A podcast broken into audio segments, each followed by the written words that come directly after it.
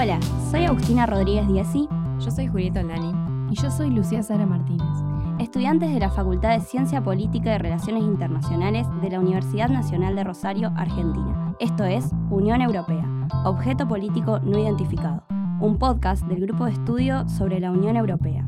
En este episodio vamos a hablar sobre el Mundial de Qatar 2022.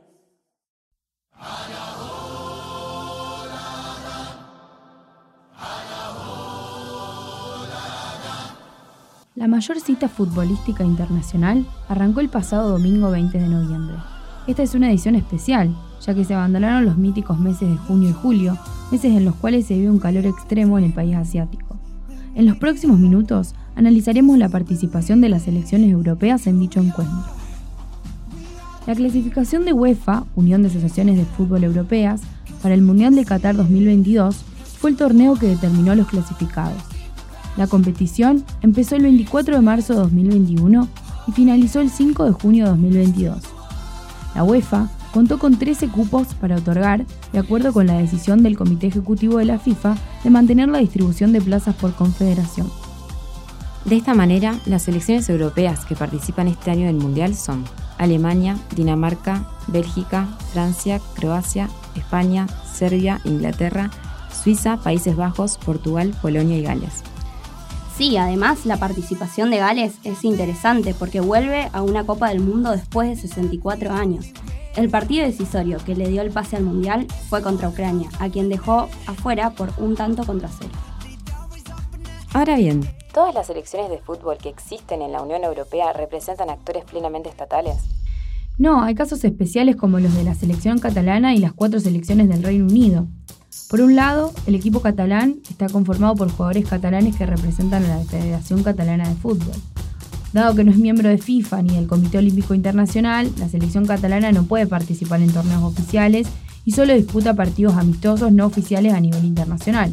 No obstante, en categorías inferiores, participa en las competiciones oficiales que organiza la Federación Española de Fútbol, y desde 1999, la selección catalana Mateus disputa la Copa de Regiones de la UEFA. Por otro lado, el Reino Unido nunca ha contado con una federación de fútbol a nivel nacional.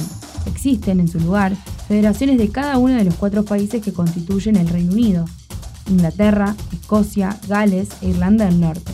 Esta particularidad tiene su origen en el propio nacimiento y desarrollo del fútbol, deporte cuyas raíces se encuentran en territorio británico.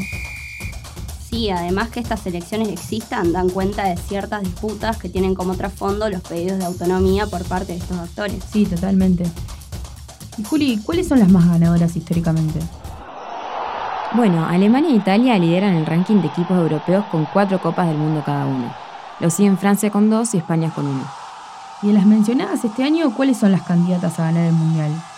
Las candidatas a ganar el Mundial de acuerdo con el ranking FIFA, que suma el total de los puntos obtenidos en las competencias, son Brasil, Bélgica, Argentina, Francia, Inglaterra, España, Países Bajos, Portugal y Dinamarca. Por lo tanto, vemos que siete de las nueve selecciones mencionadas son europeas. Además, un dato sumamente interesante es la ausencia de la histórica selección italiana, teniendo en cuenta que Italia fue la última ganadora de la Eurocopa. Por otro lado, un tema que está en boga en estos días es el hecho de que muchas de las selecciones europeas están conformadas por una gran cantidad de jugadores de origen africano.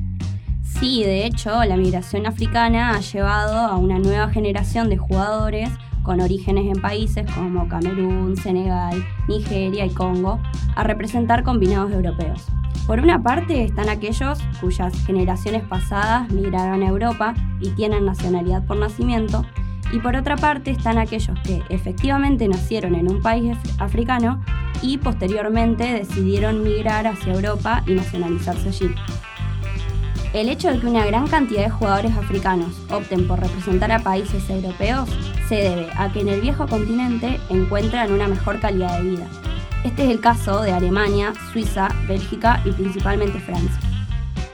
Está claro que este éxodo es negativo futbolísticamente para los países africanos, ya que esta fuga de talento, sumado a la falta de infraestructura, no les permite desarrollar selecciones nacionales que realmente compitan contra las grandes selecciones europeas. Tal cual, particularmente en Francia, el resultado futbolístico está muy vinculado a la imagen que se tiene de los migrantes. El triunfo en el deporte es un aspecto positivo que incluso se evidencia en el discurso político sobre la migración.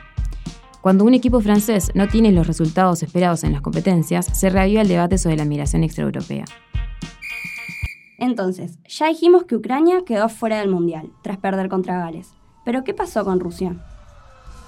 Bueno, teniendo en cuenta la dimensión que alcanzó el conflicto entre Rusia y Ucrania a principios de este año, el deporte estableció un frente común para aislar a Rusia, impidiendo su participación en las competiciones internacionales. Poco tiempo después del inicio de la invasión rusa, a fines de febrero de este año, la FIFA, la UEFA y la Euroliga decidieron expulsar a las selecciones y a los clubes rusos de los torneos que organizan. El Comité Olímpico Internacional previamente había recomendado a las federaciones de todas las disciplinas deportivas la exclusión de Rusia y de sus representantes de toda la actividad internacional. Si bien en un principio tanto FIFA como UEFA se mostraron más contemplativas, ya que sus reglamentos no establecen la exclusión de una federación y o equipo por razones bélicas, la proliferación de las manifestaciones de repudio entre los miembros de la comunidad deportiva hicieron que las resoluciones de los entes más representativos del fútbol mundial y europeo fueran más drásticas y contundentes. Y Juli, ¿cuál fue la reacción de Rusia frente a esto? Bueno, la Unión Rusa de Fútbol salió a la cara con un duro comunicado por la medida dispuesta por ambos organismos. Según apuntó, dicha resolución tenía carácter discriminatorio para con sus atletas. Se presentaron seis apelaciones en total por parte de la Unión al Tribunal de Arbitraje Deportivo, pero todas fueron desestimadas. ¿Y se ha hablado sobre aquellos países que apoyan a Rusia en la, en la guerra? Sí, precisamente a fines de octubre del corriente año, Ucrania pidió la exclusión de Irán del Mundial por su ayuda militar a Rusia. El país argumentó que Irán suministra armas a Rusia y que por lo tanto infringe los artículos 3 y 4 del Estatuto de FIFA sobre el respeto a los derechos humanos y luchar contra la discriminación. Sin embargo, realmente no hubo respuesta oficial de la FIFA hasta el día de la fecha.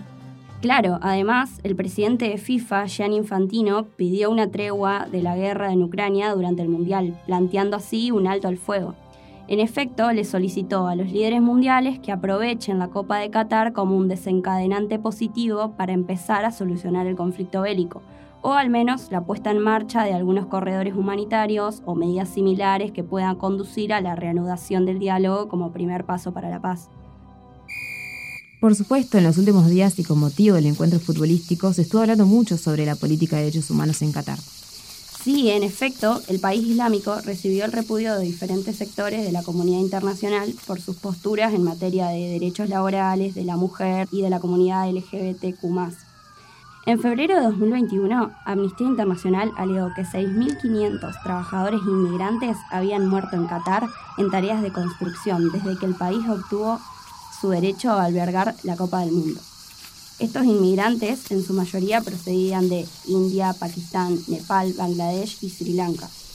En tanto, los informes sobre la discriminación de los homosexuales también causó rechazo, ya que en Qatar la homosexualidad está prohibida por ley y se castiga hasta con siete años de prisión. Sí, en relación a eso, Alemania y Francia, campeones del mundo en 2014 y 2018 respectivamente, concentraron los reclamos más contundentes. La población francesa, por su parte, manifestó abiertamente su preocupación por la política de derechos humanos del Emirato musulmán. Incluso varias ciudades francesas anunciaron que no emitirán en pantalla grande los partidos del Mundial como forma de protesta. Y en Alemania, el capitán de la selección campeona en 2014 declaró que no asistirá a la Copa del Mundo por los mismos motivos. Los capitanes de ocho seleccionados europeos manifestaron su intención de usar un brazalete como señal contra la discriminación y a favor de la diversidad en Qatar. Entre los principales se encuentran los de Inglaterra, Países Bajos, Bélgica, Suiza, Gales, Francia, Dinamarca y Alemania. Sin embargo, la FIFA advirtió que impondría sanciones deportivas, lo que hizo que la mayoría de ellas desistieran en esa iniciativa.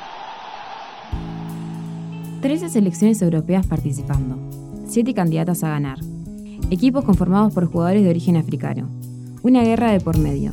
Y campañas de rechazo al anfitrión en materia de derechos humanos la participación de la Unión Europea en Qatar 2022 no pasará desapercibida. Esto fue Unión Europea, objeto político no identificado, desde el Laboratorio Sonoro de la UNR. Si te gustó, compartirlo en las redes. Y no te olvides de seguirnos en Instagram, Twitter y Spotify como arroba GEUEUNR. Saludos, nos vemos en el próximo episodio.